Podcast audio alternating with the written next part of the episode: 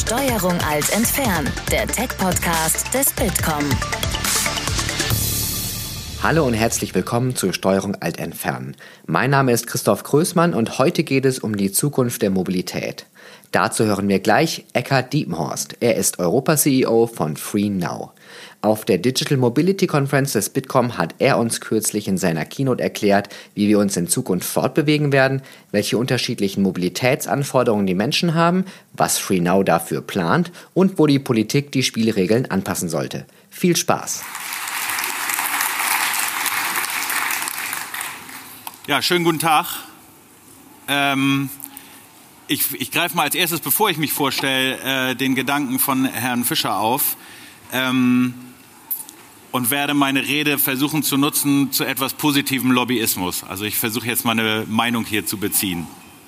Kurze Vorstellung von mir selbst und ich mache das jetzt nicht aus meinem Lebenslauf raus, sondern äh, mehr, warum glaube ich eigentlich, dass ich zu diesem Thema was sagen darf. Außerdem, dass äh, ähm, ich, ich habe gerade einen alten Kollegen in der, im, äh, im Auditorium gesehen. Ich bin ganz aufgeregt. Ähm, dass ich der CEO von FreeNow in, äh, in Europa bin, also ehemals MyTaxi, sondern ich bin auch der Vater von zwei Kindern. Ich habe mein Auto vor vier Wochen meinen Schwiegereltern geschenkt. Ich habe jetzt kein Auto mehr und mache alles mit einem elektrischen Lastenfahrrad und habe eine ernst. Oh, Ganz lieb, danke. Ich versuche äh, ein paar Punkte ein bisschen schneller zu machen, wie zum Beispiel die Vorstellung vom Unternehmen, äh, die schon so charmant äh, erledigt worden ist. Wie sind wir damals entstanden als eine der zwei ersten äh, Apps, die jemals äh, entstanden worden sind? Zwei junge Herren, die Gründer von MyTaxi damals, sind in München aus einer Disco gekommen. Es war spät am Abend, es regnete, sie hatten keine Taxinummer, sie hatten gerade ihr iPhone 1 bekommen und jetzt wussten sie nicht, wie sie nach Hause kommen sollen und haben gesagt, wäre das cool, wenn wir jetzt einen Knopf drücken könnten und wir können dann nach Hause. Das heißt, es ist tatsächlich kein Copycat, sondern ist aus dem Consumer Need entstanden. Und mittlerweile sind wir auch wahrscheinlich größer, als viele Leute eigentlich äh, wissen, sind in einigen Ländern vertreten, haben 20 Millionen Fahrgäste, haben über 100.000 Fahrer und machen ein vernünftiges Geschäft.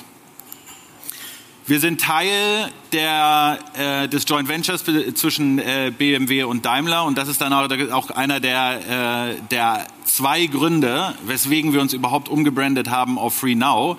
Äh, mir wird diese Frage ziemlich häufig gestellt, äh, warum gibt man eine Marke wie MyTaxi auf? Ähm, der eine ist, wir sind jetzt Teil eines größeren Ganzen und werden daraus noch viel mehr Nutzen ziehen können und ein viel besseres Angebot äh, an die äh, Kunden geben können. Und deswegen haben wir äh, gerne uns umgebrandet, auch wenn das nicht immer einfach ist und auch wenn wir sicherlich noch ein bisschen Hausaufgaben machen müssen, damit das gut verdaut wird. Der zweite Grund, warum wir das machen, ist, ähm, wie vorgestellt worden ist, sind wir, kommen wir aus einer Vergangenheit, wo wir ein reiner Marktplatz sind zwischen einem Taxifahrer und einem Taxi und jemandem, der von A nach B kommen möchte. Wir sehen, wie viele unserer Wettbewerber auch, dass das nicht die Zukunft sein wird von den Mobilitätsneeds. Also das, was Herr Fischer angesprochen hat, wir wollen in Zukunft von A nach B kommen und das werden wir aber nicht mehr tun mit einem einzigen äh, Mode of Transportation oder Verkehrstyp. Das heißt, wir sind in dem Prozess, uns umzubauen, wie einige unserer Wettbewerber auch, zu einem Mobilitätsunternehmen und haben jetzt auch die ersten zwei größeren Schritte äh, ganz, äh, wir sind ganz zufrieden, ganz gut gemeistert, dass wir unsere eigene Scootermarke Marke gelauncht haben, die in Deutschland noch nicht vertreten ist, sondern in äh, einigen anderen Ländern.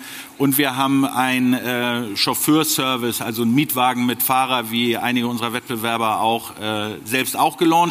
Und das mussten wir, und deswegen komme ich gleich auch nochmal zu, äh, zu den Regularien und zum Personenbeförderungsgesetz. Das mussten wir auch tun, weil wir gar keine andere Wahl gehabt hätten, um auf den Wettbewerb zu reagieren weil wir, wenn wir mit Taxi fahren, nicht in einem fairen Wettbewerb auf Level Playing Field mit unserem Wettbewerb äh, konkurrieren können. So. Deswegen mussten wir aus der Kraft heraus schon mal erstmal ein eigenes, äh, ein eigenes Produkt bauen. Denn es gibt in Europa viele verschiedene Regularien. Wir sind europäisch unterwegs, deswegen müssen wir in der Lage sein, uns verschieden anpassen zu können. Ich gehe jetzt nicht auf die einzigen Länder ein, das können wir, wenn das irgendjemanden interessiert, noch machen in der äh, Panel-Diskussion, äh, wenn dazu Fragen gibt. Aber wir sehen, dass wir zwei großen Trends äh, unterliegen. Das eine ist, die Regulatorik ändert sich sehr unterschiedlich, teilweise sehr langsam und geht nicht mit mit der Technologie äh, und mit den technologischen Möglichkeiten, die wir haben, um den Nutzer äh, Gutes anbieten zu können. Ich argumentiere nicht aus meinem eigenen wirtschaftlichen Interesse, sondern wir tun im Moment nichts für unsere Kunden. Und gleichzeitig haben wir aber die Möglichkeit, das zu tun. Wir haben doch, wie auch einige unserer Wettbewerber, wir haben doch gute Produkte, die wir auf den Markt bringen können und mit denen wir bessere, ein besseres Kundenerlebnis steigern können. Dieser Konflikt zwischen der Regulatorik und den Möglichkeiten führt zu dem, was ich in dem, in dem Kreis hier aufgeführt habe, äh, dass wir nicht genügend angehen gegen Verschmutzung, gegen Lärm, gegen äh, Verkehr, dass wir einen Innovationsstau eigentlich vor uns herschieben, dass wir die Vorteile für die Verbraucher nicht vernünftig heben. Und ich habe jetzt Taxifahrer hier geschrieben, aber es ist nicht nur die Taxifahrer, sondern einige der Anbieter in dem Markt leiden, weil wir nicht proaktiv rangehen, sondern wir die Diskussion um die Regulatorik sehr stark führen, um wirtschaftliche Interessen, angebotsorientiert und sehr wenig führen aus den Nutzen und aus den Konsequenzen, die einige unserer Fahrer zum Beispiel haben. Wenn wir uns das angucken, dann ist, wo auch immer die Regulatorik gerade äh, mh, flexibler wird oder innovativer wird, was ja eigentlich gut ist aus Kundengründen, dann haben wir uns nicht genügend gemacht, Gedanken darüber gemacht, was eigentlich aus den Fahrern wird. Und das gilt übrigens nicht nur für die Taxifahrer in anderen Ländern, in anderen Kontinenten geht das auch für äh, Mietwagenfahrer. Das heißt, wir müssen uns da besser Gedanken machen und wir müssen uns da mehr Gedanken machen. So. Jetzt haben wir ja gerade die Chance, das zu tun. Ne? Und wir sind ein bisschen langsam, das hat der Herr, Herr äh, Fischer da ja auch so äh, nett uns vorgestellt. Und wir müssen uns jetzt fragen, was bedeutet das denn eigentlich für das Eckpunktepapier? Ich weiß nicht, wer, wer auch immer damit schon konfrontiert worden ist. Wir haben im ersten Draft oder wir haben eigentlich schon zwei Wellen eines ersten Draftes vom Personenbeförderungsgesetz. Äh, und das ist jetzt noch nicht das Gelbe vom Ei. Jetzt kommt mein konstruktiver Lobbyismus. Ich glaube, wir müssen da noch ein bisschen nachbessern, denn der aktuelle Stand sieht vor, dass wir verschiedene Verkehrslizenzen auf den Markt bringen. Ich habe ja aber gerade gesagt, dass wir mehr aus dem Verbraucher argumentieren müssen und dass wir ein besseres Level Playing Field schaffen müssen. Meiner Meinung nach kann es deswegen nicht die Lösung sein, dass wir versuchen, noch mehr Regulatorik auf unterschiedliche Form zu bringen, wo doch das Angebot immer das Gleiche macht, jemanden von A nach B zu bringen. Und ich löse gleich auf, warum ich der Meinung bin, dass man schon eine unterschiedliche Behandlung haben muss, aber nicht auf dem Verkehrstyp, sondern auf dem Produkt, was dem Konsumenten angeboten wird. Denn der Verkehrstyp hat damit mittlerweile wenig zu tun. Heute schon können wir, wenn wir meinetwegen jetzt über neuen, äh, über neuen äh, Verkehrslizenz für Pooling nachdenken, wir können doch auch Pooling in den anderen Verkehrslizenzen machen. Das, das, bringt, das, das macht doch nichts. Wir brauchen uns doch nicht darüber Gedanken zu machen, ob da ein Schild oben drauf ist oder nicht, von dem Service, den wir anbieten können, wenn wir denn dürften. So, ich rede die ganze Zeit vom Verbraucher. Was glauben wir denn will der Verbraucher eigentlich? Was braucht der Verbraucher? Wir glauben, dass der Verbraucher mehr Transparenz möchte, als er das heute hat. Es gibt eine große Sorge, wenn er jetzt ins Taxi einsteigt. Das hat sich deutlich verbessert. In Deutschland ist es auch nicht so ein großes Thema. Macht der Taxifahrer jetzt zum Beispiel einen Umweg und bedeutet das, dass ich mehr äh, Kosten haben werde? Ich glaube, dass wir da schon ein großes Stück weitergekommen sind. Die, die, das Produkt, was vom Taxi angeboten wird, ist fantastisch. Aber wir haben so viele technische Möglichkeiten, dass wir viel, viel mehr Sicherheit und viel mehr Transparenz bieten können. Wir müssten nur dürfen. Wir brauchen eine Qualitätsflexibilität auch. Wenn ich morgens um drei aus Berlin Mitte oder in Hamburg von der Reeperbahn oder wo auch immer nach Hause fahren möchte, dann ist mir das vielleicht nicht so wichtig, dass ich in der E-Klasse sitze. Mir vielleicht schon, aber meinem kleinen Bruder vielleicht nicht so wichtig. Aber es muss doch verschiedene Möglichkeiten geben, das Produkt anpassen zu können auf die Needs, die ich heute habe, unabhängig von der Regulatorik. Wenn wir hier in diesem Land leben, mit den Standards, die wir hier haben, dann ist Sicherheit ein unfassbar wichtiges Thema. Das muss, das ist ein, das muss gegeben sein. Da gibt es keinen Weg dran vorbei. In anderen Ländern ist der Preis vielleicht ein wichtigeres Thema, weil kompensiert werden wird in anderen Kontinenten, weil kompensiert werden muss, dass es überhaupt gar keine öffentlichen Verkehrsmittel gibt. Aber das ist bei uns nicht so. Und deswegen glauben wir auch, dass wir ein professionelles Fahr äh, Fahrpersonal brauchen, dass wir die Möglichkeit geben müssen, dem Kunden auszuwählen äh, und der Sache ist mir jetzt besonders wichtig, äh, ich vermute vielen im Raum auch, äh, dass wir eine gute Verfügbarkeit haben, also dass wir keine langen Wartezeiten haben und dass wir eine relativ hohe Sicherheit haben. Was ja aber alles geht aus der Sicht der Technologie, die wir heute haben. So. Das heißt, meine Aussage ist, wir brauchen nicht eine unterschiedliche Regulatorik nach den unterschiedlichen Verkehrstypen. Was wir aber brauchen, ist eine unterschiedliche Regulatorik nach der, nach der jeweiligen Anwendungssituation. Also, wenn wir die ältere Dame nehmen, die Herr Fischer vorhin äh, angesprochen hat, und wir nehmen sie jetzt mal aus dem Land raus, ich glaube, über das Land sollten wir nachher auch noch mal reden, ähm, wir nehmen sie aus dem Land raus und die möchte jetzt gerne in ein Taxi an einem Taxistand steigen. Die hat überhaupt gar kein Smartphone oder die winkt ein Taxi ran, die braucht das jetzt. Die muss die Sicherheit haben, dass wir nur weil wir es technologisch können, nicht den dreifachen Preis nehmen, weil gerade hohe Nachfrage ist. Das heißt, wir glauben, dass dann, wenn rangewunken wird oder wenn an einem dem, was heute ein Taxistand ist, das muss nicht für Taxi exklusiv sein, aber was heute ein Taxistand ist, dass wir eine andere Schutzbedürftigkeit haben für den Konsumenten und dass wir deswegen das sinnvoll äh, machen müssen, weil es eben keine Verhandlungssituation gibt und die Preistransparenz schwieriger herzustellen ist. So, deswegen hoher Schutz notwendig. Wo glauben wir dann, dass wir weniger hohen Schutz äh, notwendigerweise haben? Das ist im Bestellmarkt. Wenn ich doch heute auf mein Smartphone gucke, dann weiß ich doch all das. Ich kenne den Fahrer, ich kenne im Zweifel die Rufnummer des Fahrers. Der Fahrer ist auf jeden Fall nicht anonym, ist großer Grad an Sicherheit. Ich kenne den Preis vorab, wenn mir das äh, regulatorisch erlaubt worden ist. Das heißt, ich habe eine ganz andere Schutzbedürftigkeit. Und wenn ich jetzt noch mal einen Schritt weiter gehe und sage, warum ist denn der gute Gedanke, dass wir mehrere Leute in ein Auto setzen können und damit Verkehrskilometer sparen können und Kosten sparen können und eine bessere Mobilität zur Verfügung stellen können, besseren Zugang zu Bildung, Kultur, Gesundheit und so weiter herstellen können. Warum ist das denn exklusiv für ein Typ Auto? Wenn wir das technisch in allen Typen Autos abbilden können, dann müssen wir das doch technisch auch in allen, äh, dann müssen wir das doch auch allen Typen Autos äh, ermöglichen. Meine Meinung. Konstruktiver Lobbyismus hat Herr Fischer das genannt.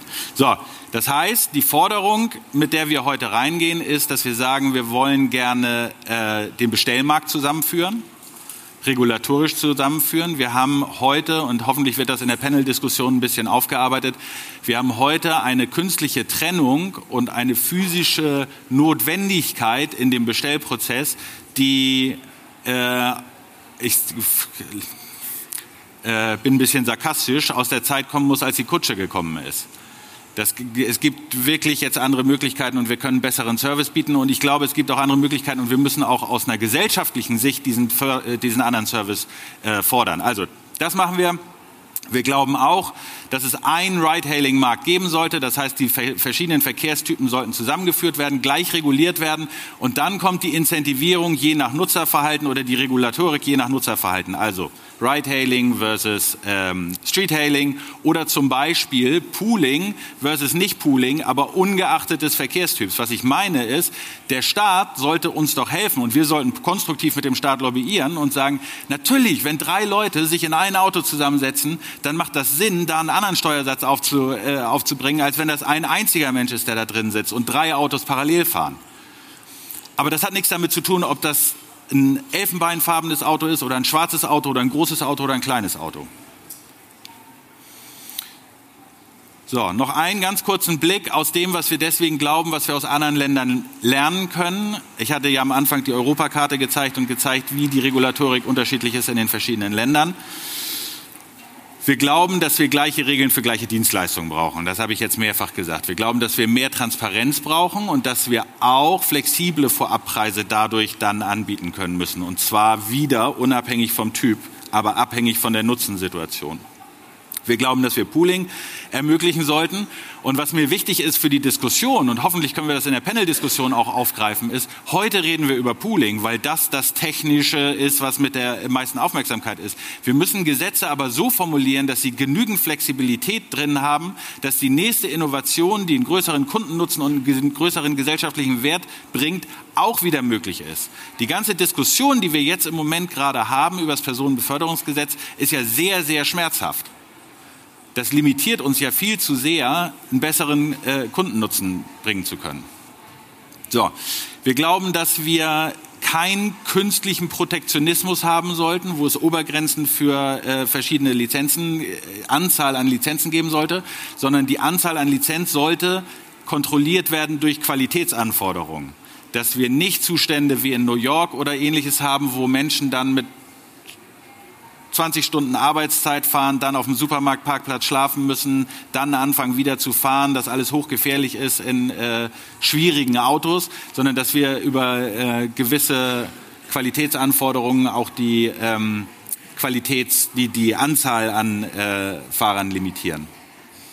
Dann glauben wir, dass wir gleiche Anforderungen haben müssen, sowohl an die Fahrer als auch an die Lizenzen und dass die Lizenzgebiete ein bisschen intelligenter gestaltet werden müssen. Gerade, ich weiß nicht, wer in Berlin sich ein bisschen auskennt, das ist unfassbar schwierige Situation zwischen dem Berliner Flughafen äh, und äh, der Berliner Innenstadt, weil das da unterschiedliche Lizenzgebiete sind. Und eigentlich müsste ein Fahrgast, der abgesetzt wird in äh, Schönefeld, das Auto müsste ja leer wieder zurückfahren, es sei denn, es wird da direkt dann abgefangen. Und das ist äh, halten wir für grenzwertig. Wir müssen versuchen, Leerfahrten, soweit es geht, zu vermeiden.